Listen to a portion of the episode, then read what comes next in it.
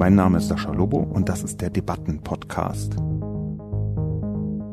Jeden Mittwoch erscheint meine Kolumne beim Spiegel.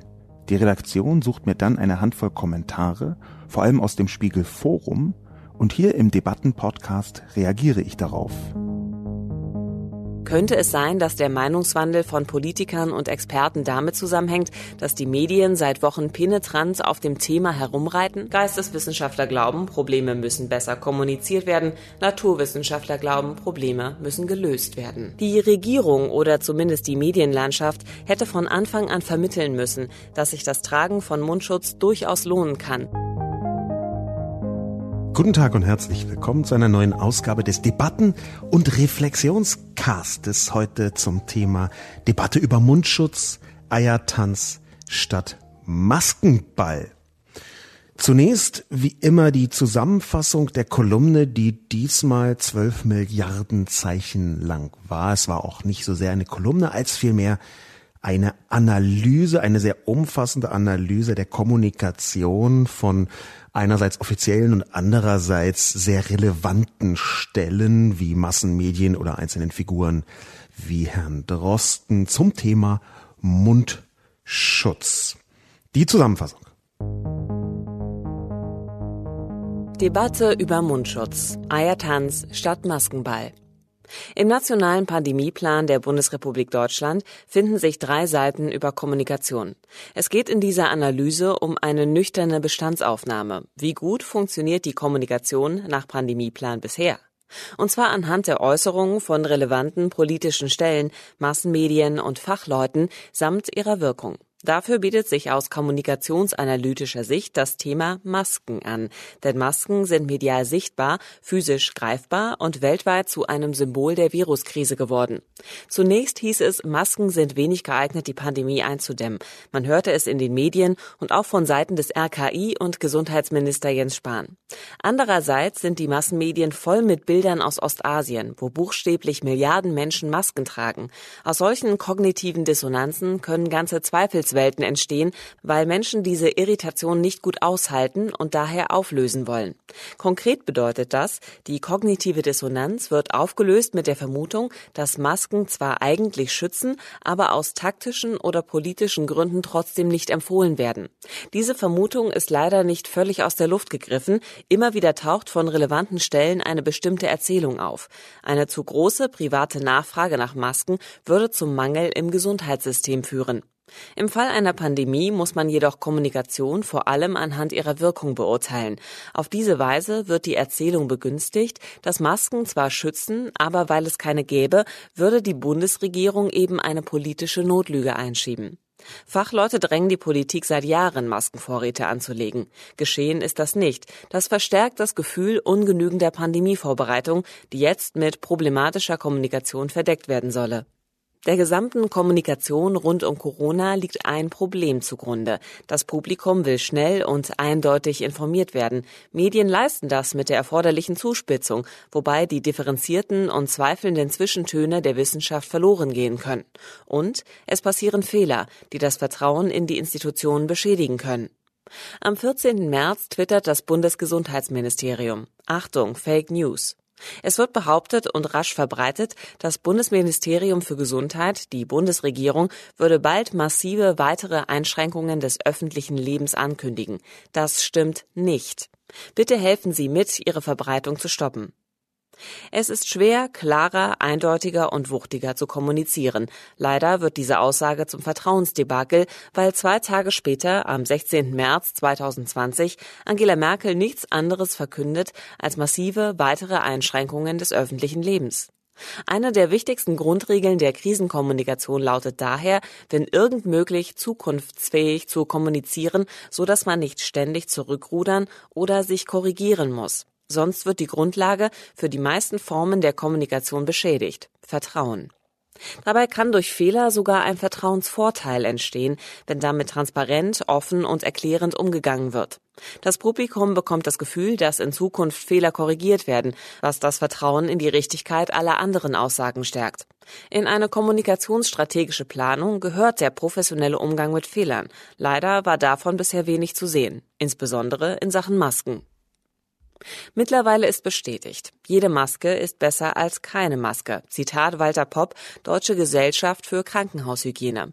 Anfang April ändert auch das Robert Koch Institut seine öffentliche Haltung.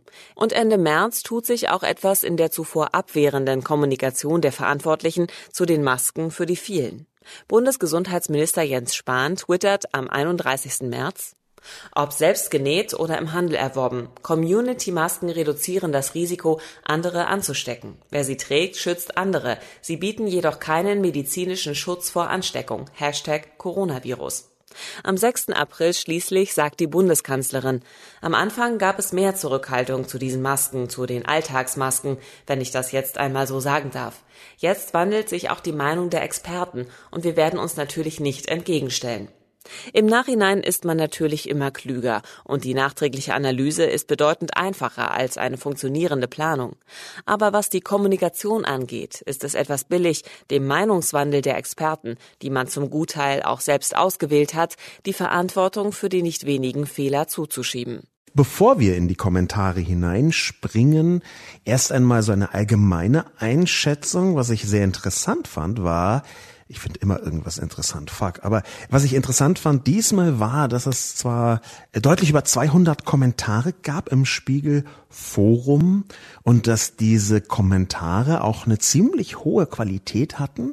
Das also nicht, dass die Kommentare sonst keine hohe Qualität haben, aber hier stach es doch noch mal etwas heraus, dass also eine sehr umfassende, präzise und im Detail auch überraschend sachkundig geführte Debatte rund um die Maskensituation im Spiegelforum entstanden ist. Das hat mich sehr gefreut. Die Kolumne, der Analyseteil war auch so ein bisschen länger und ernsthafter. Ich unterstelle, je länger ein Text ist, desto weniger Menschen beschäftigen sich tiefer damit, die einfach nur so überfliegen.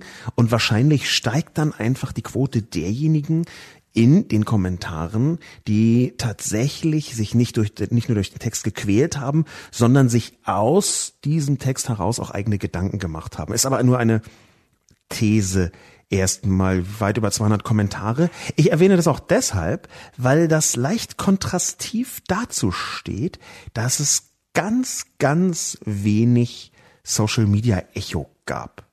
Vor allem auf Twitter, das ist für mich immer so ein Gradmesser der Unmittelbarkeit der Reaktion. Vor allem auf Twitter gab es wahnsinnig wenig Leute, wenig Accounts, die in diese Debatte eingegriffen oder auch nur meinen Text verlinkt haben. Also wir reden hier von ein, zwei Dutzend, was ganz wenig ist für so einen durchschnittlichen Spiegeltext, jedenfalls für meine Kolumnen. Ich kann noch nicht genau sagen, woran es liegt. Vielleicht natürlich auch daran, dass ein sehr langer Text und Twitter jetzt vielleicht nicht auf den ersten Blick die besten Freunde sind. Aber unabhängig davon war die hohe Qualität in der Spiegel Forumsdiskussion das allein schon wert, sich damit auseinanderzusetzen. Konkret, was bedeutet das Auseinandersetzen? Ich habe über mehrere Wochen ohnehin schon immer die verschiedenen Kommunikationen dazu gesammelt. Ich habe ein gigantisches, ein riesiges Material angehäuft rund um die Maskenkommunikation. Ich habe über 20 Seiten, digitale Seiten natürlich, von so einzelnen Zitaten hergestellt, die ich dann mit reingenommen und gebastelt habe. Ich habe sämtliche Drosten-Podcasts durchgearbeitet. Ich weiß jetzt auch nicht, ob es sich gelohnt hat, aber aus einer Perspektive hat es sich gelohnt, nämlich jetzt abseits vom Publikum für mich selber mal wieder. Ich habe sogar so ein bisschen den Verdacht, dass ich diese Kolumne in erster Linie für mich selbst geschrieben habe. Das passiert, glaube ich, den besten Autorinnen und Autoren mal, dass sie so während des Schreibens irgendwann merken, huch, das tue ich eigentlich nur für mich und dann kann das Publikum gerne dran teilhaben. Es ist aber in der Tat so, dass mich das so sehr interessiert hat.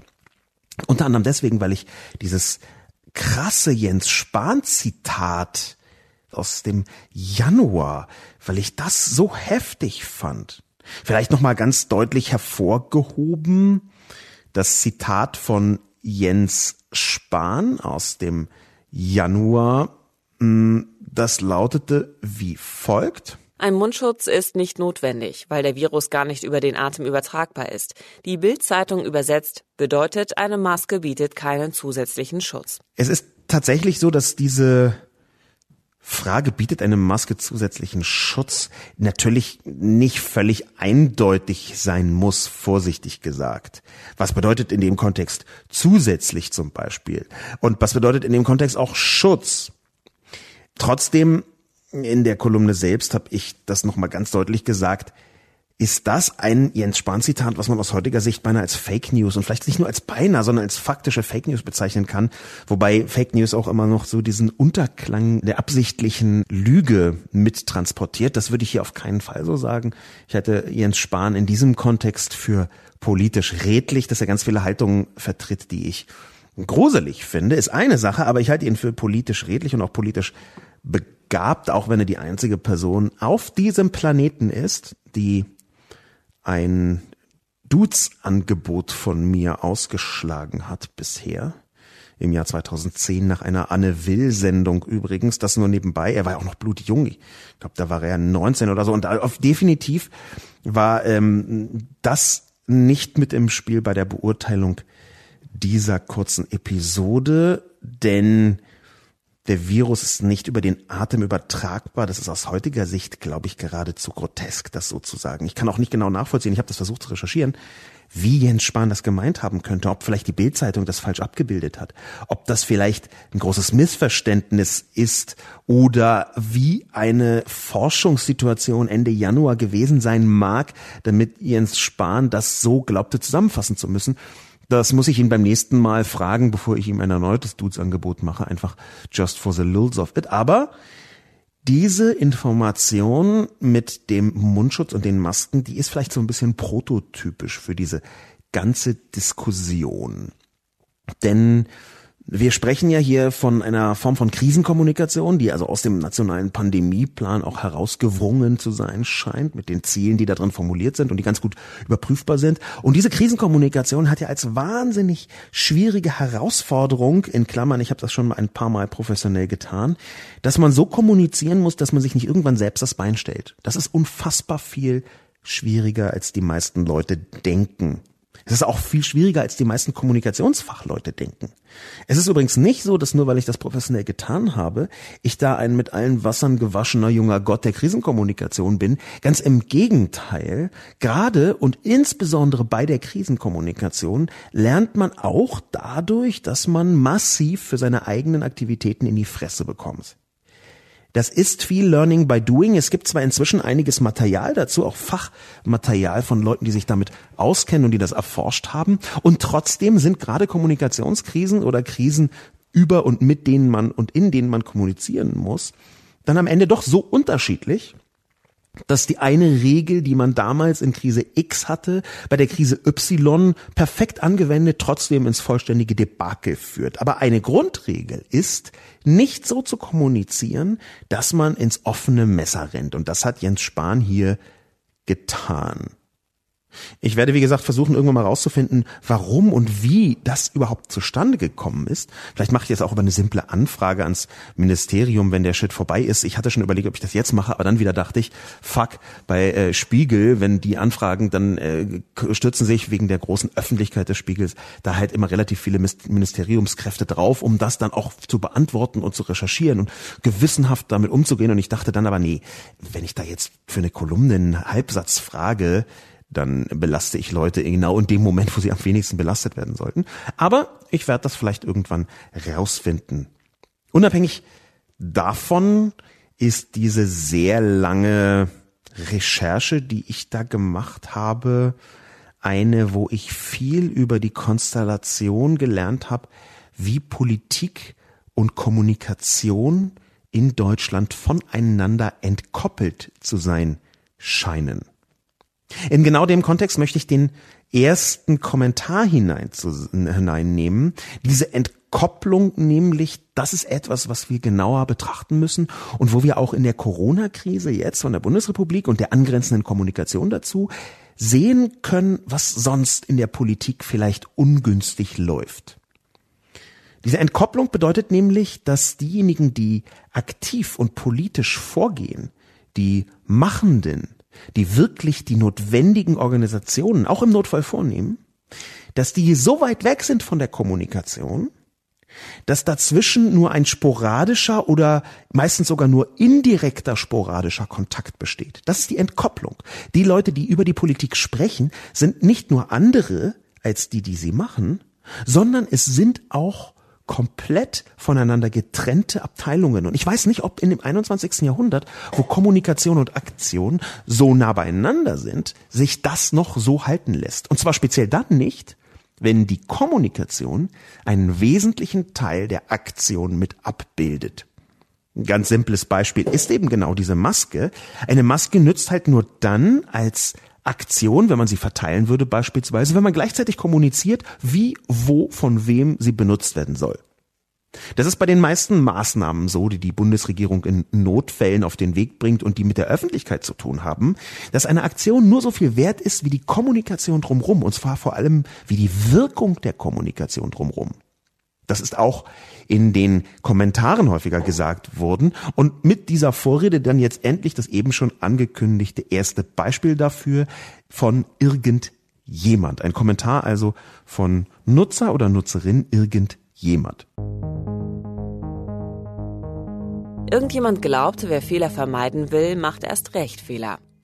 Lindner würde wohl sagen, es ist besser gar nicht zu kommunizieren, anstatt falsch zu kommunizieren. Ich würde diese These in den Raum werfen, dass das Bestreben, Fehler zu vermeiden, erst recht zu Fehlern führt und obendrein die Kommunikation lähmt. Sprich, je mehr man in Stresssituationen darauf bedacht ist, möglichst korrekt oder differenziert zu formulieren, desto mehr führt es dazu, dass man sich verheddert. Das führt außerdem dazu, dass man auf gewisse Entwicklungen nicht kurzfristig mit einem Statement reagieren kann. Lieber will man erst einmal alles prüfen und ein extrem ausgefeiltes Statement entwerfen, welches den Spagat zwischen Bestimmtheit, Souveränität und Unverbindlichkeit meistert. Meine Frage ist, wollen wir Bürger am Ende tatsächlich diese eierlegende Wollmilchsau? Sofortige, präzise, unfehlbare Antworten? Oder würden wir die Menschlichkeit hinter einem schnellen Wir wissen es aktuell nicht, nicht auch zu schätzen wissen? Wie Lobo schon andeutet, würde ich ebenfalls zustimmen, dass der konstruktive Umgang mit Fehlern wichtiger ist, als krampfhaft zu vermeiden, dass Fehler passieren. Was irgendjemand hier tut, ist ein Verkopplungsbeispiel, vielleicht sogar ein Antiverkopplungsbeispiel. Das ist mindestens erklärungsbedürftig, vielleicht sogar ein bisschen neben der Spur. Ich versuche es trotzdem zu verdeutlichen. Irgendjemand hat natürlich aus Sicht einer Privatperson recht. Für Privatpersonen ist es in der Tat so, ich weiß das aus einer Therapie, die ich mal gemacht habe, wo eine fantastische Therapeutin mir genau diesen Mechanismus in der Breite psychologischen und auch ganz gut erforschten Mechanismus in der Breite dargestellt hat. Wenn man sich also wahnsinnig drauf konzentriert, jetzt bloß nicht zu stolpern, erhöht sich durch die Anspannung die Chance, dass man stolpert, ziemlich deutlich. Das ist ein bekanntes Phänomen, aber ich glaube, dass wir als allererstes sehen müssen, dass hier nicht irgendwelche Privatpersonen halt mal so eben versuchen, nicht zu stolpern und sich darauf konzentrieren, möglichst keine Fehler zu machen. Das, was hier geschieht, geschieht aus professioneller Hand. Das sind absolute Profis. Und es mag manchmal nicht so aussehen, als seien es Profis, aber es sind welche. Es sind Leute, deren Aufgabe genau das ist. Und für mich ist genau das die Bruchstelle zwischen Privatpersonen und Profis, Leuten, die das professionell machen. Die einen verkrampfen, wenn sie keine Fehler machen sollen und machen dann noch mehr Fehler und die anderen sind trainiert darauf und werden bezahlt dafür, dass sie solche Fehler nicht machen. Und genau das, nämlich in Krisenzeiten, in schwierigen Zeiten, Verfahrensweisen zu haben. Das ist Teil dieser Professionalität. Diese Verfahrensweisen existieren. Es gibt eine Vielzahl von Plänen für Krisenkommunikation, wann man wie wo vorgeht, für Checklisten, was man sagen kann und was man nicht sagen kann, was man sagen soll und was man nicht sagen soll, wie die Wirkung von einzelnen Formulierungen ist sogar. Das gibt es für den amerikanischen Raum sogar bis in Details, von denen man es niemals erahnen würde. Aber das gibt es inzwischen auch im deutschen Sprachraum. Auch hier gibt es inzwischen echte Profis der Krisenkommunikation, die ganz genau wissen, wie man sowas tun würde. Das Problem ist bloß, da scheinen mir Profis zu sein, die halt nicht an den Bereichen arbeiten und auf die Weise arbeiten, wie das sinnvoll gewesen wäre. Irgendjemand sagt ja sofortige, präzise, unfehlbare, Antworten. Aber darum geht es gar nicht. Ganz im Gegenteil. Ich glaube, dass wir zwar eine schnelle und eine präzise Antwort brauchen, aber dass auch und gerade die Unfehlbarkeit etwas ist, was man auf gar keinen Fall auch nur unterschwellig kommunizieren darf. Im Gegenteil. Es bedeutet ja eher, dass wir sowas dazu sagen und das tun viele auch aus diesem Bereich der Gesundheitskommunikation zur Corona-Krise, dass wir sowas sagen wie der gegenwärtige Stand ist das. Das tun vergleichsweise viele Wissenschaftlerinnen und Wissenschaftler, zum Beispiel auch auf Twitter. Das sieht man dann immer in so Nebensätzen, dass wir, dass da steht, die Studienlage sagt und im Moment glauben wir das und es sieht derzeit so aus als und so. Das ist also so ein bisschen eine alltagssprachliche Umformulierung davon, dass es kann sich noch ändern. Gegenwärtig ändern sich sehr, sehr viele Dinge, was die Corona-Gesamtsituation, aber auch die komplette Wissensgrundlage über das Virus angeht. Wir haben einen wahnsinnig hohen Forschungsdruck. Wir haben in manchen Ländern nicht unbegrenzt, aber doch extrem viel Geld, was damit hineingeworfen worden ist. Am Geld scheitert es diesmal definitiv überhaupt gar nicht, zu Recht natürlich. Aber dadurch stürzen sich ganz viele Leute da drauf und finden sehr viel raus, was dann zwischendurch wieder in Häppchen in der wissenschaftlichen Methode folgend veröffentlicht wird, überprüft wird und zum großen Wissensschatz beiträgt. Wir forschen über das Virus, wir ist hier die Menschheit, forschen über das Virus, während es sich weiter ausbreitet. Das ist auch eine aus meiner Sicht in dieser Radikalität neue Situation, dass man quasi an einer Krise Live-Forschung betreibt, an einer Viruskrise Live-Forschung betreibt. Und das gab es vielleicht schon ein bisschen bei Ebola, aber in dieser Größenordnung natürlich einfach original noch nie. Vor allem auch mit dem Instrumentarium im Moment, die vielen Freigaben zum Beispiel, die sehr große Wissenschafts- Magazine und sehr große Wissensplattformen einfach vorgenommen haben, indem sie gesagt haben, hier alles zum Thema Corona ist frei und für jeden und ohne Registrierung und so weiter und so fort. Das sind natürlich so Verlagsentscheidungen von diesen Wissenschaftsverlagen, ähm, die ganz eindeutig darauf abzielen, dass wir so schnell wie möglich diese Krise hinbekommen. Aber die allermeisten wissen, um jetzt nochmal irgendjemand zu widersprechen, dass niemand im Moment präzise, unfehlbare Antworten geben kann. Sofort Antworten geht, aber präzise und unfehlbar eher nicht. Und ich glaube, das hätte man viel stärker in die Strategie einbauen müssen, dass das tatsächlich passiert. Denn wäre so eine Formulierung wie von Jens Spahn einfach nicht vorgekommen. Und dann hätte vor allem auch das RKI, das Robert Koch Institut, nämlich diese Bestimmtheit in der Ablehnung der Masken nicht so formuliert. Wenn die nämlich nicht nur nach wissenschaftlichen Institutskriterien sich entschieden hätten, sondern auch nach den Kriterien der Krisenkommunikation. Dass erst Anfang April das Robert Koch Institut ernsthaft die Haltung geändert hat zum Thema Alltags- oder Community-Masken, eine Formulierung, die erste von Frau Merkel und die zweite von Herrn Spahn, die ähm, Alltags- oder Community-Masken natürlich mit schützen können, schon wenn man da nicht so krass spricht mit feuchter Aussprache, dass die Tröpfchen durch die Gegend sausen. Schon das ist ja eine gewisse Schutzfunktion. Aber das ist so nicht geschehen. Ich möchte, um irgendjemand zu antworten, keine eierlegende Wollmilchsau, sondern ich möchte ein Mindestmaß an Professionalität in einem Bereich, über den wir ziemlich viel rausgefunden haben. Wir jetzt wiederum im Sinne von diejenigen, die sich professionell mit der deutschen Öffentlichkeit beschäftigen. Wir haben schon rausgefunden, wie Krisenkommunikation auf Twitter aussieht. Es ist schon häufiger passiert. Es ist schon häufiger erfolgreich passiert. Wir haben schon rausgefunden, wie man über die Massenmedien in bestimmten Situationen Dinge politisch kommunizieren kann, ohne dass man am Ende wieder richtig krass zurückrudern muss. Es ist in diesen Fällen nicht geschehen. Und die Menschlichkeit, natürlich, um irgendjemand zu beantworten, die Menschlichkeit wissen wir auch zu schätzen. Aber die Menschlichkeit hinter einem Wir wissen es aktuell nicht ist eine Sache und die Menschlichkeit dahinter erst einen Fehler zu machen und ihn dann nicht zuzugeben oder noch nicht mal mehr zu adressieren, ist eine andere Sache. Auch da blitzt Menschlichkeit hervor, aber eben so eine schwierige Form der Menschlichkeit.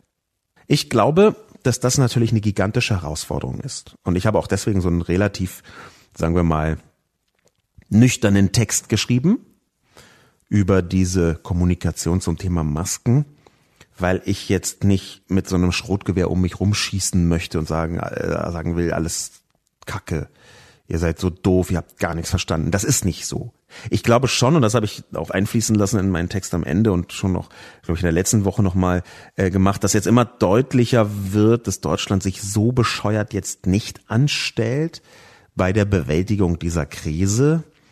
Ja, auch darüber habe ich in dem Podcast schon mal gesprochen, aber trotzdem glaube ich, dass man bestimmte Formen von Kritik äußern kann und muss. Erst recht, wenn die im Pandemieplan schon verankert waren, der ist von 2017, dieser Pandemieplan. Und wenn da schon drin steht, dass eigentlich Kommunikationsstrategien essentiell mit dazugehören. Und wenn man in einem Pandemieplan eine Kommunikationsstrategie hat, die aber nicht aufbaut nach den Maßgaben der Krisenkommunikation, dann bin ich mir nicht sicher, ob hier nicht ein Professionalitätsmangel diagnostizierbar ist, beziehungsweise ich bin mir sicher, dass er diagnostizierbar ist. Irgendjemand also, um diese Antwort nochmal zu schließen, ist zwar freundlicherweise sehr offen gegenüber den Fehlern, die da geschehen, aber ich glaube, diese Fehler sollten Profis auch in einer solchen Erstsituation in dem Ausmaß nicht geschehen. Timothy Martin. Timothy Martin glaubt, es sei nicht die deutsche Fehlerkultur, sondern der Unterschied zwischen Machern und Entscheidern. Der Schaden wird auch deshalb größer, weil Fehlerkultur ohnehin keine deutsche Stärke ist, in der politischen Landschaft aber noch weniger, heißt es in der Kolumne. Da ist kein Unterschied zwischen Wirtschaft und Politik, sondern nur zwischen Entscheider und Machern. Entscheider machen nie Fehler. Die Macher haben im schlimmsten Fall was falsch gemacht. Und diese Fehlerkultur gibt es weltweit. Am Ende sagt der Macher, alles Gottes Wille. An diesem Kommentar fand ich besonders bemerkenswert, dass er unterscheidet zwischen Entscheider und Macher. In meiner Gedankenwelt gerade so was Ökonomie angeht, also was Wirtschaft angeht, ist der Unterschied zwischen Entscheider und Macher, wir nehmen jetzt mal nur die männlichen Formen, die leider Timothy Martin auch nur benutzt, er hat aber völlig unabhängig davon, der Unterschied zwischen Entscheider und Macher ist praktisch nicht vorhanden. Für mich sind Macher auch diejenigen, die entscheiden. Der klassische Macher ist so ein Manager-Typ, der den ganzen Tag so richtig von vorne bis hinten alles durchentscheidet der ist ja jetzt nicht ein Macher im Sinne von, dass er mit seinen Händen selber was macht. Ich glaube, dass Entscheiderinnen und Macherinnen eine so große Kongruenz aufweisen, also so nah beieinander sind, so eine große Überschneidung haben, dass das, was eigentlich hier gesagt werden hätte sollen, der Unterschied ist zwischen Entscheider und Umsetzer. Vielleicht ist das das, was Timothy Martin meinte dass diejenigen, die tatsächlich diese Entscheidungen dann auch selbst umsetzen, aber eben nicht Entscheidungen treffen, dass diejenigen gemeint sind. Wenn ich das mir so anschaue, dann würde ich aber trotzdem noch mit dieser Feinkorrektur Timothy Martin widersprechen wollen. Ich glaube nämlich, dass wir wirklich eine sehr schwierige Fehlerkultur speziell in Deutschland haben. Der Lieblingswitz meines Vaters ist, äh, der Argentinier äh, ist und erst mit 30 Jahren nach Deutschland äh, kam und dann quasi Deutschland erst so kennenlernte und auch die deutsche Bevölkerung so kennenlernte und deswegen einen Blick von außen darauf hat. Also dieser Lieblingssitz von meinem Vater ist die Inschrift eines Grabsteins, auf dem steht, hier ruht Herr Braun, er hatte Vorfahrt.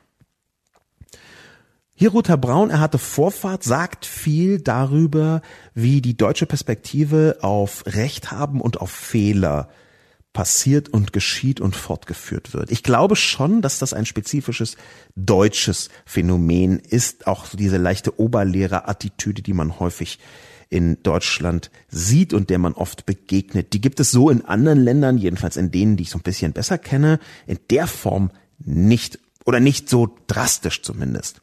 Hier Herr Braun, er hatte Vorfahrt. Das skizziert auch so ein bisschen, dass man in Deutschland halt nicht nur Recht haben muss, sondern auch schon immer Recht gehabt haben muss.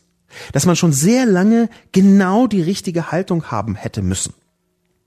Und das ist ein ziemlich krasses Ding bei der Fehlerkultur beziehungsweise der Abwesenheit der Fehlerkultur, dass das Recht haben hier so wichtig ist, dieses Gefühl, na das sage ich schon seit 1982, dass das so wichtig ist, dass wir eine große Schwierigkeit damit haben und darin sehen, offen zu kommunizieren, warum gestern was Falsches getwittert worden ist. Und das wiederum untergräbt strukturell das Vertrauen in die Kommunikation. Fehlerkultur ist auch deshalb wichtig, weil sie Vertrauen herstellt. Das habe ich auch in der Kolumne nochmal geschrieben. Fehlerkultur ist für Kommunikation eigentlich unerlässlich, nämlich in dem Moment, wo man sieht, aha, jemand macht einen Fehler, aber korrigiert ihn nicht, dann fängt man an, an dem nächsten Kommunikat, an der nächsten Äußerung einfach zu zweifeln. Die könnte ja auch wieder falsch sein. Ich glaube, dass das, was Timothy Martin eigentlich meint, wahrscheinlich gar nicht ganz falsch ist, nämlich dass es einen Unterschied gibt zwischen denjenigen, die entscheiden und die deswegen irgendwann auch gemessen werden an diesen Entscheidungen und denjenigen, die umsetzen, die halt nur an der Umsetzung gemessen werden. Und dieses nur ist nicht ein abwertendes nur, beides ist essentiell und wichtig, beides hat auch in kapitalistischen Kontexten ganz eigene Dynamiken, aber dieses nur beschreibt schon am Ende sind die umsetzenden Leute, die perfekt arbeiten können, wenn aber die Entscheidung etwa für eine Strategie falsch war, dann können sich ihre ganze Umsetzung ins Knie stecken. Dann haben sie etwas umgesetzt, was falsch entschieden worden ist. Und da kann man sich leicht vorstellen, wie katastrophal das sein kann. Timothy Martin würde jetzt also, das unterstelle ich mal, um da noch ein bisschen Würze hineinzubringen in diesen Kommentar, Timothy Martin würde eigentlich also sagen, dass Entscheider nie Fehler machen, Entscheiderinnen nie Fehler machen, ist die eigentliche Krux hierbei. Und da wieder würde ich sagen, hm, ich glaube, wir lernen das so langsam. Ich bin wirklich nicht ein Merkel-Fan, vorsichtig gesagt. Aber Merkel hat eine Attitüde, die es leichter macht, mit eigenen Fehlern umzugehen.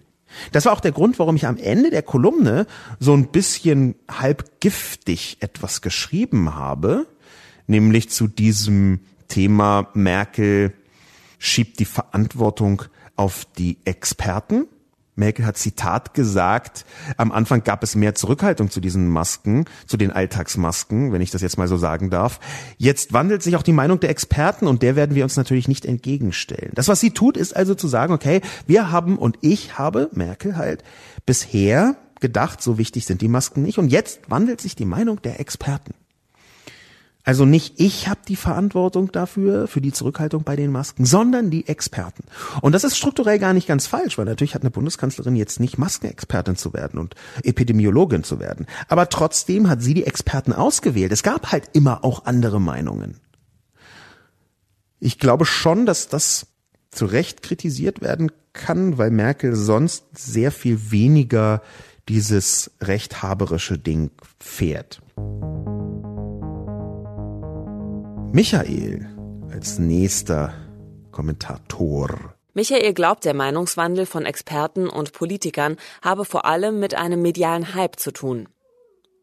Hallo, Herr Lobo. Könnte es sein, dass der Meinungswandel von Politikern und Experten damit zusammenhängt, dass die Medien seit Wochen penetrant auf dem Thema herumreiten? Wie Sie selbst dargestellt haben, scheint der Effekt einer Maske bei der Pflege von Patienten wichtiger zu sein als während des Einkaufens beim Aldi. Solange aber selbst einfacher Mund-Nasenschutz in Krankenhäusern, Arztpraxen, Altenheimen, Pflege- und Behinderteneinrichtungen Mangelware ist, kann man nicht zu einer Maskenpflicht in der Öffentlichkeit aufrufen, nur weil sie da einen besonderen symbolischen Wert haben. Von daher ist die Kommunikation der Bundesregierung zu diesem Thema doch völlig nachvollziehbar. Ich möchte wetten, wenn die Medien mit der gleichen Intensität das Desinfizieren ganzer Straßenzüge hypen würden, wie man es auch auf Bildern aus Asien sieht, werden die Experten in weiteren vier Wochen auch hier ihren Irrtum einsehen und diese eigentlich unsinnige Maßnahme befürworten. Michael wählt für seinen Kommentar eine Perspektive aus, die ich erstmal ganz grundsätzlich richtig finde, nämlich sich anzuschauen, wie ist eigentlich die Wechselwirkung zwischen medialen Hypes, also solchen Medienphänomenen und Politik, denn die gibt es. Und die ist in vielen Bereichen nicht unproblematisch. Gerade wenn wir medial ja nicht immer nur davon sprechen, dass die allerklügsten Artikel veröffentlicht werden, die brillantesten Kolumnen, sondern manchmal auch ordentlich rumgeholzt und vulgär vereinfacht wird, auch politisch vulgär vereinfacht wird, dann ist eine direkte Reaktion auf solche Hype-Situationen medialerweise vielleicht nicht immer ganz gut. Wir haben eine Vielzahl von Beispielen, wo die Bildzeitung irgendwie laut rauskrakeelt hat und dann fanden sich sofort Menschen in der Politik, die genau darauf reagieren wollten, in irgendeiner absurden Art und Weise. Natürlich ist medialer Hype ein politisches Instrument. Aber wir haben hier einen bestimmten Vorteil gerade bei den Masken und deswegen habe ich dieses Thema auch ausgewählt zum Thema Corona und Kommunikation. Denn der Vorteil ist ziemlich eindeutig zu sehen und zwar nicht nur außen in großen Bildern, sondern auch innen, was die komplette Umsetzung angeht von Pandemiestrategien, dass eine größere Zahl von Ländern in Asien sehr eindeutig als Teil der Pandemiestrategie das flächendeckende Tragen von Masken von Anfang an angewendet haben. Es ist ja nicht so, dass diese Masken in Asien, sagen wir mal in Taiwan, in Hongkong, in Singapur, einfach von jetzt auf hier wegen Corona eingeführt worden sind. Ganz im Gegenteil. Man kann das für Hongkong ziemlich gut nachvollziehen, wie die SARS-Epidemie, wo ja ebenfalls ein sehr ähnliches Virus wie heute, Anfang dieses Jahrtausends 2002, wenn ich mich richtig erinnere, durch den asiatischen Raum gefegt ist, vor allem den asiatischen Raum und eine Vielzahl von Menschen getötet hat, jetzt deutlich weniger, wenn ich mich richtig erinnere, als das Coronavirus von heute. Aber damals war die Maskenstrategie, die flächendeckende Ausgabe von Masken ein so essentieller Bestandteil des Hongkonger Pandemieplans, dass die Leute danach angefangen haben, Masken direkt zu integrieren in ihren Krankheitsalltag. Das gab es natürlich vorher auch schon. Das Phänomen der Masken ist im asiatischen Raum kein ganz neues. Ich habe mal versucht herauszufinden, wann und wie es wo aufgekommen ist und habe aber so auch schon Fotos so aus den 50er und 60er Jahren gefunden, wo Leute so mh, hm, versuchen zumindest sich zu maskieren. Habe dann einem auch aufgegeben, weil ich dachte, das ist dann auch nicht mehr so essentiell, ob das jetzt irgendwie 1892 oder 1937 entstanden ist. Aber der Punkt ist schon, es gibt eine Maskenkultur im asiatischen Raum in verschiedenen Ländern und diese Maskenkultur ist schon auch darin begründet, dass man in einem großen sozialen Kollektiv andere Menschen mit den eigenen Erregern nicht belasten möchte. Ich habe das ja ganz zum Schluss meiner Kolumne so ein bisschen gegenübergestellt. Die hyperindividualistische Art und Weise in Europa und in den Vereinigten Staaten, USA, Nordamerika, wo gefragt wird, das, was bringt mir die Maske? Und wenn man das im asiatischen Raum, nehmen wir einfach mal Singapur, wo ich Anfang des Jahres war, Leute fragt, warum tragen sie eigentlich eine Maske, dann ist die Antwort in den meisten Fällen, weil ich die Leute um mich rumschützen möchte. Das ist etwas, was wir hier live beobachten können in der Bevölkerung auch in Deutschland. Wo wir es halt nicht beobachten konnten, war in offensichtlich der Beschäftigung der Bundesregierung hier halt nicht den Experten nur zu folgen, die man jetzt gerade gefragt hat, sondern auch in den Pandemieplan zu schauen, beziehungsweise in die verschiedenen Planungen, wo eine Vielzahl von Leuten schon auch gesagt hat, wir sollten Maskenvorräte anlegen. Das habe ich mir ja nicht ausgedacht. Ich glaube, dieser Hype ist nicht ein medialer Hype, der jetzt zu etwas geführt hat, damit die Politik endlich drauf einschwenkt, sondern dieser Hype hängt auch damit zusammen, dass im asiatischen Raum die Maskenstrategie so verbreitet ist und so häufig ganz offensichtlich beigetragen zu haben scheint. Es ist ja gar nicht so, dass Masken alles gut machen. Es ist bloß so, dass Masken graduell die Wahrscheinlichkeit einer Ansteckung reduzieren. Und jede Reduktion ist in diesem Bereich gut. Ich reproduziere jetzt wiederum einfach pandemisches Wissen etwa aus Singapur. Singapur hat diesbezüglich den Vorteil, dass dort die Amtssprache Englisch ist, beziehungsweise eine der Amtssprachen Englisch. Und deswegen kann man die offiziellen Papiere in Singapur lesen, beziehungsweise Mann hier im Sinne von ich, weil mein ähm, Chinesisch beziehungsweise Mandarin wahnsinnig schlecht geworden ist in den letzten Jahren. Wenn man sich also die Singapurer Dokumente anschaut, dann sieht man dort, dass Teil eines Pandemieplanes ich weiß nicht, ob das der offizielle Pandemieplan ist. Es handelt sich um strategische Äußerungen von ähm, Offiziellen in Singapur. Definitiv diese Masken sind, wie man sie einsetzt, wann man sie einsetzt, wo sie wer benutzen soll, wie man sie wieder erneut benutzen kann im absoluten Notfall, wer wann wo wie viele Masken bekommt, bis zu drei am Tag zum Beispiel. Das sind alles Teile von einer Art Pandemieplan in Singapur. Und ganz offensichtlich hat man das in Deutschland für so wichtig nicht gehalten, sonst hätte man das ja getan. Zum Beispiel einen Maskenvorrat angelegt.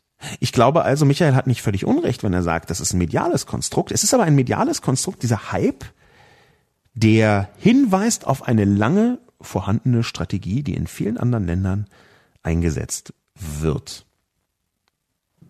Ob es ein Irrtum gewesen sein wird, sich nicht mit diesen Masken zu bevorraten, oder ob es einfach eine Flüchtigkeit war, oder ob es auf der Prioritätenliste runtergefallen ist, das kann man schwer sagen. Ehrlicherweise muss man hier an dieser Stelle zugestehen, so ganz unter uns wenigen Podcast-Peoplen, dass die Pandemie auch drei Jahre später hätte entstehen können. Die Pandemie hätte auch gar nicht entstehen können.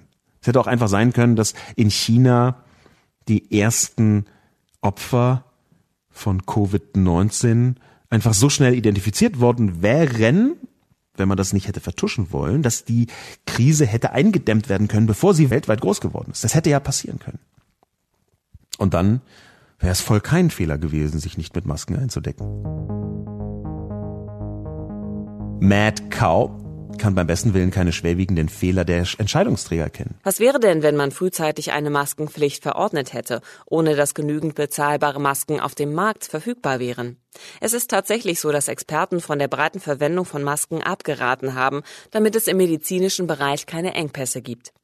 Sicherlich gibt es einzelne, in Anführungszeichen, Experten, die es immer besser wussten. So der von Ihnen zitierte Publizist Kekulé, der in einem MDR-Interview tatsächlich meinte, dass Corona sich über Schmierinfektion verbreitet, nicht so ansteckend wie Influenza ist und insgesamt für Deutschland keine Gefahr ausgeht. Von daher bin ich sehr dankbar, dass sich die Bundesregierung mit wirklichen Experten umgibt, die auch mal ihre Meinung ändern dürfen. Der erste Punkt, den ich hier einwenden möchte, ist, das habe ich auch schon häufig auf Twitter gesehen, da schlägt Mad Cow in eine verbreitete Kerbe, nämlich ist das diese Abwertung äh, von Kekulé. Das ist irgendwie sehr häufig. Ich habe da auch mit ein paar Leuten auf Twitter so gechattet, habe die so angeschrieben. Es gab sogar auch auf Radio 1 einen Beitrag, wo irgendein Wissenschaftsjournalist nachgewiesen hat, dass äh, Kekulé irgendwie in den letzten 15 Jahren halt nur 36 Veröffentlichungen hatte zum Thema Virologie und aber Christian Drosten hatte äh, 384, das sind jetzt äh, Zahlen äh, irgendwie so aus der hohlen Hand, aber die Größenordnung ungefähr dürfte wohl stimmen. Das halte ich alles für echt eine Unverschämtheit, wirklich eine Unverschämtheit, dass man aus einer so knalldackelhaften Laienperspektive glaubt, beurteilen zu können, wie gut jetzt eine Expertin oder ein Experte präzise geeignet sei für Kommunikation. Meiner Ansicht nach ist das, was Kekulé vorgeworfen wird, auch wenn er viele Sachen gesagt hat, wo ich sagen würde, oh, das ist schon an der Grenze des Schwierigen, aber darum geht es jetzt erstmal nicht. Es geht erstmal darum, nicht ihm zu sagen, er ist moralisch irgendwie auf einem falschen Dampfer oder so, das kann man ja jederzeit tun, sondern ihm zu sagen, er sei gar kein Experte, das, was also Mad Cow hier auch hier getan hat. Und das ist eine derartige Hybris, solchen Leuten zu sagen, und zwar egal ob Drosten oder Kekulé ähm, oder einer beliebigen Virologin, Epidemiologin, die in der deutschen Öffentlichkeit auftaucht, solchen Professorinnen und Professoren eher so aus dem hohen Twitter- oder Spiegelforum Ross zu sagen, ihr seid keine Experten, das ist die Reinform von Dunning-Kruger. Also dem Effekt, dass man als kompletter Laie, der nicht besonders intensiv Bescheid weiß, sich so viel zutraut, dass man sagen kann, okay, Kole hat keine Ahnung. Ich glaube ehrlich gesagt, dass das einen anderen Hintergrund hat. Diese Abwertung, die Madcow hier vornimmt von Alexander Kekulé, ich habe den getroffen, auch bei einer Sendung mit äh, bei Markus Lanz und habe mich mit länger mit ihm unterhalten. Ich glaube, dass der Hauptpunkt ist, und das ist halt gar nicht so leicht richtig zu analysieren. Aber der Hauptpunkt ist, dass Christian Drosten über die Medien medial einfach ein wahnsinnig sympathischer Typ ist, so wie er aussieht, seine Stimme, das ist einfach so ein, oh, der ist auch ein bisschen knuffig. Ich habe auf Twitter ungefähr 150.000 Leute gesehen, die ihn eigentlich heiraten wollten. Und Kekulé ist halt nicht der sympathischste Typ, wenn er über die Medien so rüberkommt. Das ist eher so ein Knorriger, so ein bisschen so, oh, leicht arrogant und so ein bisschen von oben herab. Also ich bin auch arrogant und von oben herab. Äh, ich kann das ruhig so sagen. Ich glaube, das, was hier passiert mit Mad Cow, ist auch ganz oft in den sozialen Medien zu sehen. Leute werden beurteilt in ihrer Fachexpertise nach Sympathie. Der kann gar keine Ahnung haben, weil er nicht sympathisch ist. Das halte ich für eine Gefahr.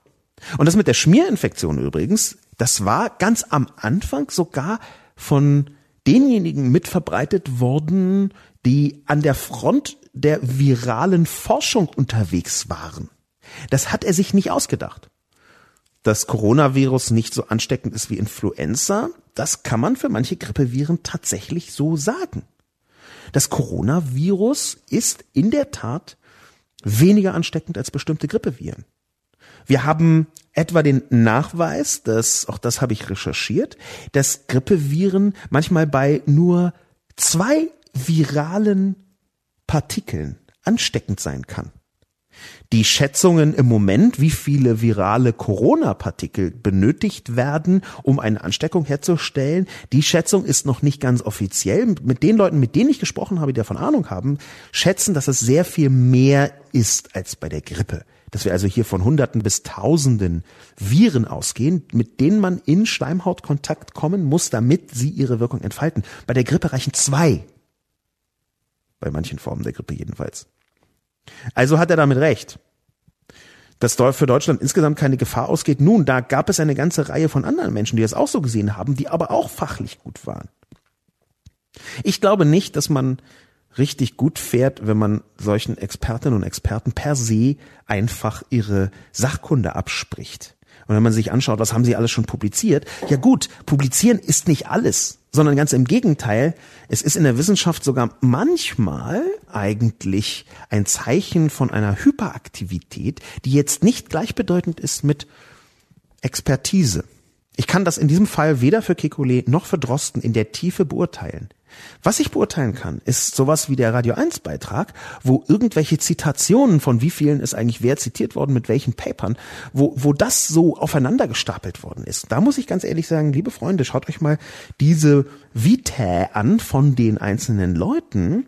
Und dann seht ihr, dass jemand, der viel in irgendwelchen Beiräten drinnen ist, der Politik etwa berät, der sehr umtriebig ist, der, was, was solche Vernetzungen angeht, der das, der hat vielleicht nicht die Zeit, in der Tiefe zu forschen und trotzdem wird er gebraucht. Dass die Kommunikation von ungefähr allen Virologinnen und Virologen nicht so wahnsinnig prall war, das stimmt auch, aber das adressiere ich ja auch. Das adressiere ich ja auch. Ich glaube, ich muss Mad Cow heftig widersprechen in mehreren Bereichen. Zum einen halte ich es für eine Hybris, jetzt jemanden wie Kekulé einfach die Expertise abzusprechen. Sagen Sie doch einfach, ein unsympathischer Typ. Okay, ja, das da, äh, kann ich auf eine Weise nachvollziehen, dass er in den Medien manchmal so ein bisschen kantig rüberkommt. Und sagen Sie doch einfach, dass Sie glauben, dass jemand anders besser ist. Das ist wunderschön. Aber die Expertise jemandem abzusprechen, nee, Leute, das geht nicht. Es ist auch in der Tat so, dass wenn man eine Maskenpflicht verordnet hätte, ohne dass genügend bezahlbare Masken auf dem Markt verfügbar sind, so wie Mad Cow das sagt, dann ist das doch nur ein Hinweis darauf, dass man die Masken vorher hätte besorgen sollen. Ich glaube, das passiert zum Beispiel als Fehler nicht nochmal. Ich glaube, nach dieser Corona-Krise deckt sich Deutschland mit so unfassbar vielen Masken ein, dass es irgendwo dezentrale Lager geben wird, in denen Milliarden Masken drin sind. Herr Söder hatte das auch angeregt, dass man sich ein paar Milliarden Masken zulegt. Aber, und das ist, glaube ich, Konsens, natürlich ist, wenn die Masken erstmal professionell da sind, eine Maskenpflicht auch etwas, was man adressieren kann. Wenn aber die Masken nicht da sind, dann muss man anders vorgehen. Das Vorgehen wäre hier aber gewesen, aus meiner Sicht, dass man diese sogenannten Community-Masken zumindest erstmal in Erwägung zieht. So wie es jetzt getan wurde. Ich bin da ziemlich stark der Meinung von Walter Popp, den ich auch zitiere in der Kolumne. Walter Popp hat vergleichsweise früh sehr deutlich gesagt, jede Maske ist besser als keine Maske. Und Walter Popp ist der Vizepräsident der Deutschen Gesellschaft für Krankenhaushygiene, also jemand, der sich hauptberuflich genau damit beschäftigt, vorsichtig gesagt. Also, nachher irgendwie alles schlecht zu reden, okay, das ist Teil meines Jobs, äh, da muss ich aushalten, dass das denn noch doof wirkt. Aber währenddessen eine Analyse zu machen, was besser hätte laufen können, halte ich nicht für Undankbarkeit. Und ich halte es schon für einen wichtigen Hinweis, dass man, wenn man die Kommunikation angeht, diese viel enger auf die Strategie, die man tatsächlich fährt, abstimmen muss. Die nächste Kommentatorin ist Mia. Mia schreibt, trügen alle Masken, würden alle gewinnen. Das hätte man vermitteln müssen. Das Coronavirus ist noch relativ neuartig und vergleichsweise unerforscht. Dementsprechend ist der Umgang mit diesem Virus auch heiß diskutiert. Ich denke dennoch, dass es sich beim Tragen von Masken ähnlich wie bei der Pascalschen Wette auf Gott verhält. Wenn man einen Mundschutz trägt und dieser wirksam ist, wird man durch Nichtansteckung, Vermeidung von Verbreitung des Virus belohnt. Wenn man einen Mundschutz trägt und er wirkt nicht oder weniger, gewinnt man nichts, verliert aber auch nichts. Wenn man keinen Mundschutz trägt und die Verbreitung des Coronavirus stellt auch keine Gefahr dar, gewinnt man nichts, verliert aber auch nichts. Wenn man keinen Mundschutz trägt und damit die Übertragung des Virus erleichtert, dann verlieren alle. Die Regierung oder zumindest die Medienlandschaft hätte von Anfang an vermitteln müssen, dass sich das Tragen von Mundschutz durchaus lohnen kann und die Chance, den Virus damit einzudämmen, Grund genug sein müsste, Atemmasken zu tragen. Wir haben in dieser Wette um Wirksamkeit von Mundschutzen schließlich nichts zu verlieren, oder? Die Pascalsche Wette auf Gott ist relativ bekannt, kann man googeln, gibt's Wikipedia-Einträge und so weiter und so fort. Das ist einfach die Vorsichtsmaßnahme. Also wenn es einen Gott gibt, dann kann man einfach ja zu ihm beten und dann ist es super, wenn er dann noch tatsächlich da ist. Und wenn man aber zu einem Gott gebetet hat, der ist nichts, den es gar nicht gibt, dann ist es auch nicht so ein großer Schaden, so ungefähr. Ich paraphrasiere das jetzt nur ganz oberflächlich. Aber ich glaube, dass mir eine Fehlinterpretation unterlaufen ist. Ähm, die Regierung oder zumindest die Medienlandschaft hätte von Anfang an vermitteln müssen, dass sich das Tragen von Mundschutz durchaus lohnen kann. Hätten die das müssen? Ich weiß nicht, ob sie es von Anfang an hätten müssen. Sie hätten aber doch vielleicht einen stärkeren internationalen Abgleich gehen können und dann gesehen, dass es von Anfang an auch Bemühungen in anderen Ländern gab für diese sogenannten Community-Masken, also die selbstgenähten. Dass man so ein bisschen auf Dezentralität setzen könnte und in anderen Ländern ist das ja auch geschehen. Dass man also relativ schnell hätte sagen können, okay, wir haben zwar nicht genügend Masken, aber wenn die Leute sich Masken selbst machen, können sie dazu beitragen. Ich habe schon äh, Mitte Februar aus dem asiatischen Raum vor allem, aber zum Teil sogar aus Italien, Einlassungen gesehen von vielen Menschen, die sagen, hey, wenigstens mit Schal. Und das waren nicht irgendwelche ahnungslosen Deppen, sondern es waren Leute, die dort direkt vor Ort konfrontiert waren mit der Gesamtsituation. Wo man sagen kann, okay, wenn eine professionell damit arbeitende Person vor Ort ist, ein Gefühl bekommt für das, was da los ist, und wenn sie dann sagt, diese professionell arbeitende Person, die davon Ahnung hat, okay, vielleicht ist irgendeine Maske besser als gar keine Maske, dann hätte man auch da versuchen können, sich zu überlegen, wie man damit umgeht.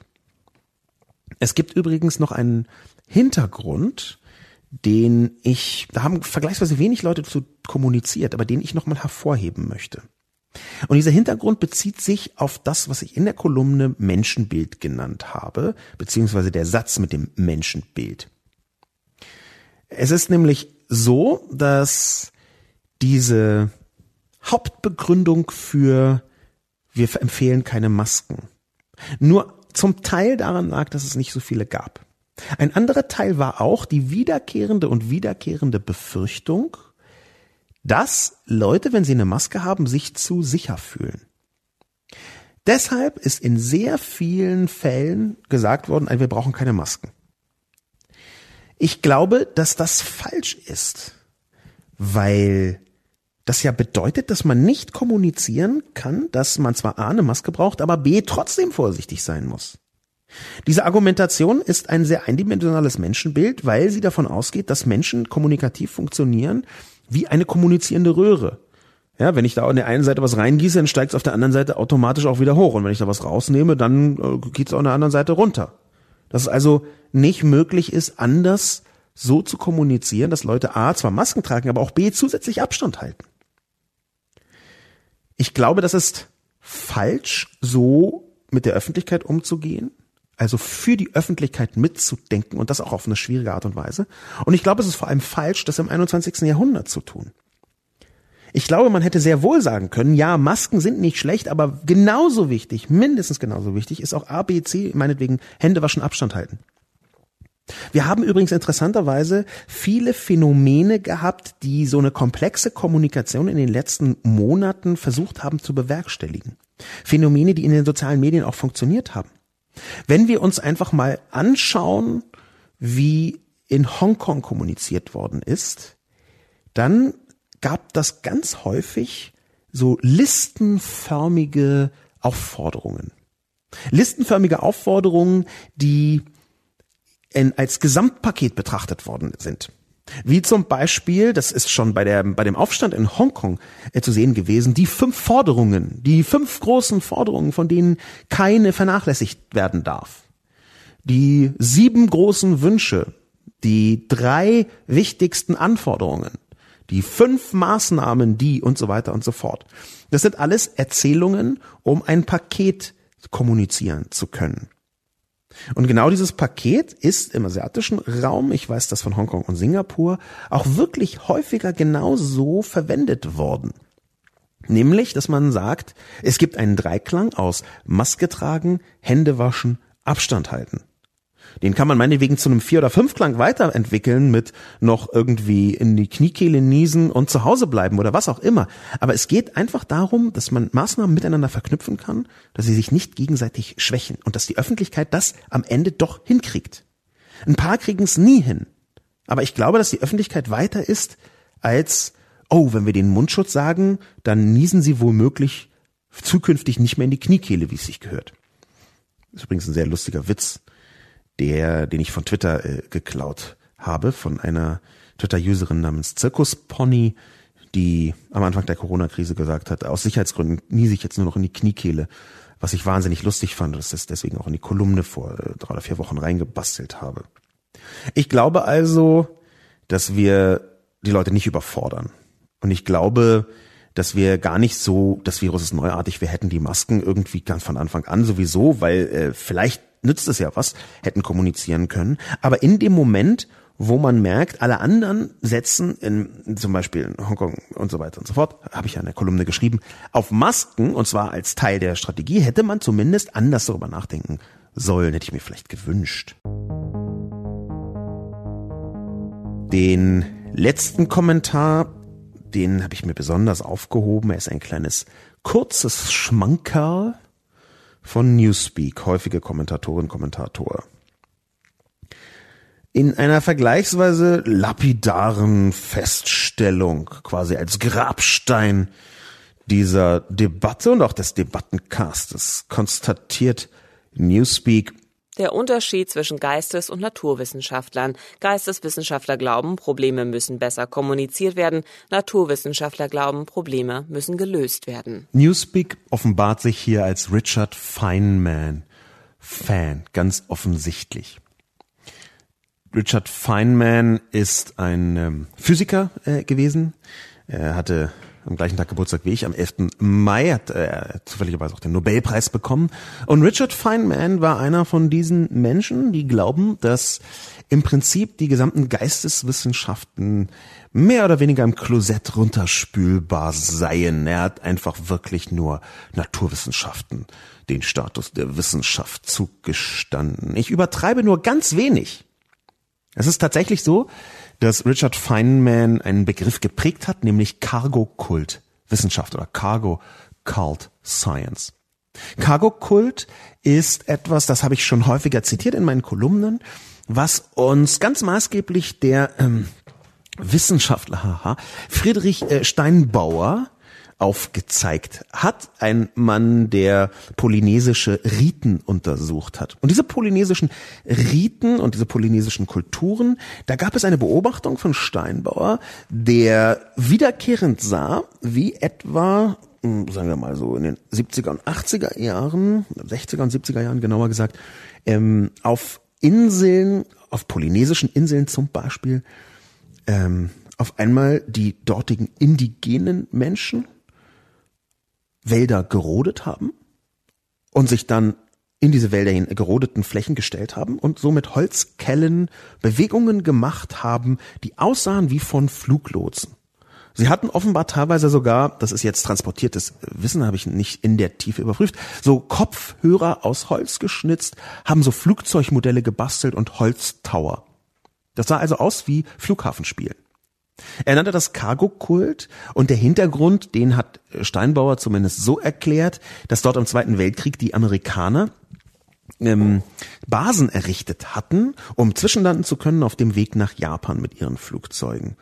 Und um mit den indigenen Bevölkerungen dieser Inseln jetzt nicht in Konflikt zu geraten, weil man das gerade gar nicht gebrauchen konnte, hat man denen eine Reihe von Geschenken gemacht, wenn man dazwischen gelandet ist. Dann sind die Amerikaner irgendwie nach dem Zweiten Weltkrieg abgezogen. Ich vereinfache das jetzt als Erzählung sehr stark. Abgezogen und haben auch keine Geschenke mehr mitgebracht. Und dann hat sich die dortige indigene Bevölkerung gedacht, aha, wenn man hier sowas rodet und da so ein paar Flugzeuge sowieso schon stehen und dann wedelt man mit den Kellen, dann kommen Leute und geben einem Geschenke. Das ist zumindest die Interpretation, wie Steinbauer sie gemacht hat. Das ist jetzt vielleicht gar nicht so richtig wie diese Interpretation, aber darum geht es gar nicht, weil es hier nicht um eine Abwertung von Kulturen und Vorstellungen geht, sondern viel eher um ein Phänomen. Und wenn man dieses Phänomen genauer betrachtet, dann ist es ungefähr das Schlimmste und auch irgendwie rassistischste, was man tun kann, über diese Leute zu lachen, denn wir sind ganz genauso, wir checken es nur nicht. Auch wir glauben, wenn man mit Holzkellen einfach so im Wald steht, dann landen Leute und geben Geschenke, verwechseln also Ursache und Wirkung, verwechseln in vielen Fällen Korrelation und Kausalität. Das ist ein Standardinstrument. Wir können es bloß bei den polynesischen Kulturen leicht identifizieren, weil es aus unserer Sicht ein bisschen plakativer und vielleicht auch ein bisschen grotesker daherkommt. Fast witzig. Eigentlich ist es aber gar nicht witzig, sondern es ist verräterisch für uns selbst, dass wir hier in unseren überlegenen westlichen Kulturen ganz offen und oft und auch in einer Tiefe verwechseln, was Ursache ist und was Wirkung ist. Der komplette Horoskopglaube zum Beispiel, da kann man sich dann aus polynesischer Sicht quasi äh, totlachen darüber, dass Leute ernsthaft glauben, was in Horoskopen steht. Ebenso der komplette homöopathische Komplex, wo ungefähr ein Drittel der Bevölkerung einfach komplett steil geht, weil die glauben, Homöopathie wirkt tatsächlich, der ganze esoterische Krempel. All das basiert in ganz vielen Fällen auf Abwandlung von Cargokult. Und das, was ich jetzt an dem großen Bogen erklären wollte, ist, dass es aber auch Leute gibt, wie Richard Feynman, die Cargo-Kult überall drin sehen, und zwar speziell in der Geisteswissenschaft. Es gibt ein paar Zitate von äh, Feynman, Richard Feynman, wo er Geisteswissenschaft abwertet in einer Art und Weise, wie es wirklich wahrscheinlich nur Physik-Nobelpreisträger überhaupt hinbekommen. Er hat als Beispiele, um das mal in der Größenordnung herzustellen, als Beispiele für Cargo-Kult-Wissenschaften, also eine ganze Wissenschafts, ein ganzes Wissenschaftsfeld dass er in seiner Eröffnungsrede zum Kalifornischen Institut der Technologie im Semesterbeginn 1974 skizziert hat, da führt er als Cargo-Kult Wissenschaft Didaktik und Pädagogik an. Und das ist echt eine ganz schön steile und aus meiner Sicht auch katastrophal falsche, arschlochhafte Haltung mit der Hybris des Physikers, der denkt, alles sei messbar, alles sei einzirkelbar, eine ganze Wissenschaftsrichtung wie Pädagogik abzuwerten. Feynman war also ein Knalldackel, relativ klar. Knalldackel insofern, als dass natürlich gibt es in Wissenschaften kargokultische Phänomene, aber die gibt es in allen, die gibt es auch in der Physik. Ich glaube sogar, dass sie einfach in der westlichen Zivilisation fundamental eingebaut sind. In sehr vielen digitalen Bereichen sehen wir das auch. Wer näher wissen möchte, was ich genau da meine, soll einfach googeln Cargo-Kult und meinen Namen, dann kommt er oder sie früher oder später auf die vier oder fünf Kolumnen, die ich dazu geschrieben habe. Und von der Sorte, von der Richard Feynman-Sorte, ist ganz offensichtlich Newspeak. Ich möchte das nämlich lösen, dieses Dissen von Geisteswissenschaftlern, Probleme müssen besser kommuniziert werden. Naturwissenschaftler glauben, Probleme müssen gelöst werden. Natürlich ist die Methodik der Lösung weit überlegen des besser kommunizieren werdens. Aber, Newspeak, ich wünsche ganz herzlichen Umgang, ich wünsche viel Glück damit, wenn diese Haltung Schule macht. Und das Krasse ist, Newspeak, sie hat schon Schule gemacht. Wir sehen nämlich, Naturwissenschaftler glauben, Probleme müssen gelöst werden, zum Beispiel mit einem Impfstoff. Ja, tatsächlich. Man kann das Problem einer Krankheit manchmal, sogar gar nicht so selten, mit einem Impfstoff lösen. Wir haben eine Vielzahl von Beispielen dafür. Wenn aber genau die gleichen Naturwissenschaftler glauben, die reine Erfindung des Impfstoffs würde schon alle Probleme lösen, dann laufen sie in ein gigantisches Messer rein, Newspeak. Da muss ich Sie leider heftig korrigieren. Denn ich glaube, es gibt hier kein Oder, sondern es muss zwingend ein Und geben. Das sehen wir im Falle des Impfstoffs nämlich ganz genau an der Impfgegnerdebatte. Und wir reden hier von einem Anteil in der Gesellschaft von Leuten, der immer größer wird, die nicht mehr an Impfungen glauben möchten, wieder jede Evidenz. Wir reden hier von einem Anteil an Leuten, die irgendwann wirklich einen Unterschied machen können. Und schon heute machen, weil sich Leute nicht gegen Masern impfen lassen und dann Masern bekommen. Und Masern ist eine katastrophale Krankheit, die sehr, sehr schwere Schäden nach sich ziehen kann. Und gibt es einen Masernimpfstoff? Ist das Problem gelöst? Ja, den gibt es. Aber die Verwendung des Impfstoffs wird nicht richtig kommuniziert. Ich schlage Sie also mit Ihren Waffen Newspeak, indem ich sage, nein, der Gegensatz zwischen Naturwissenschaften und Geisteswissenschaftlern ist aus meiner Sicht ohnehin komplett konstruiert, weil sehr viele Überschneidungen vorhanden sind. Wer das nicht glaubt, soll einfach mal den Decline-Effekt googeln. Einfach nur Decline-Effekt googeln und sich dann anschauen, was da, ich empfehle vor allem die Artikel von Jona Lehrer von, ich glaube, 2010 aus dem New Yorker, wenn ich mich richtig erinnere, was da an wissenschaftlichen Verwerfungen erkennbar ist, sowohl in den Geisteswissenschaften wie auch in den Naturwissenschaften. Aber Newspeak, es kommt auf beides an. Nicht nur das Problem lösen durch einen Impfstoff, sondern auch richtig kommunizieren, damit die Leute überhaupt diesen Impfstoff verwenden und auch richtig verwenden. Ihr Gegensatz ist kein Gegensatz. Der Unterschied muss kein Unterschied sein. Vielleicht darf er sogar kein Unterschied sein. Wenn wir eine wissenschaftliche Lösung für die Corona-Krise finden, dann muss sie dazu noch richtig kommuniziert werden. Und wenn Sie glauben, das funktioniert von ganz alleine, dann möchte ich Sie gerne der Welt vorstellen. Newspeak, das ist die Welt, Welt, das ist Newspeak. Ohne die richtige Kommunikation wird Ihre wunderschöne Lösung exakt gar nicht funktionieren. Mein Name ist Sascha Lobo. Und mit diesem nassforschen Abschluss möchte ich mich fürs Zuhören bedanken. Bis zum nächsten Mal.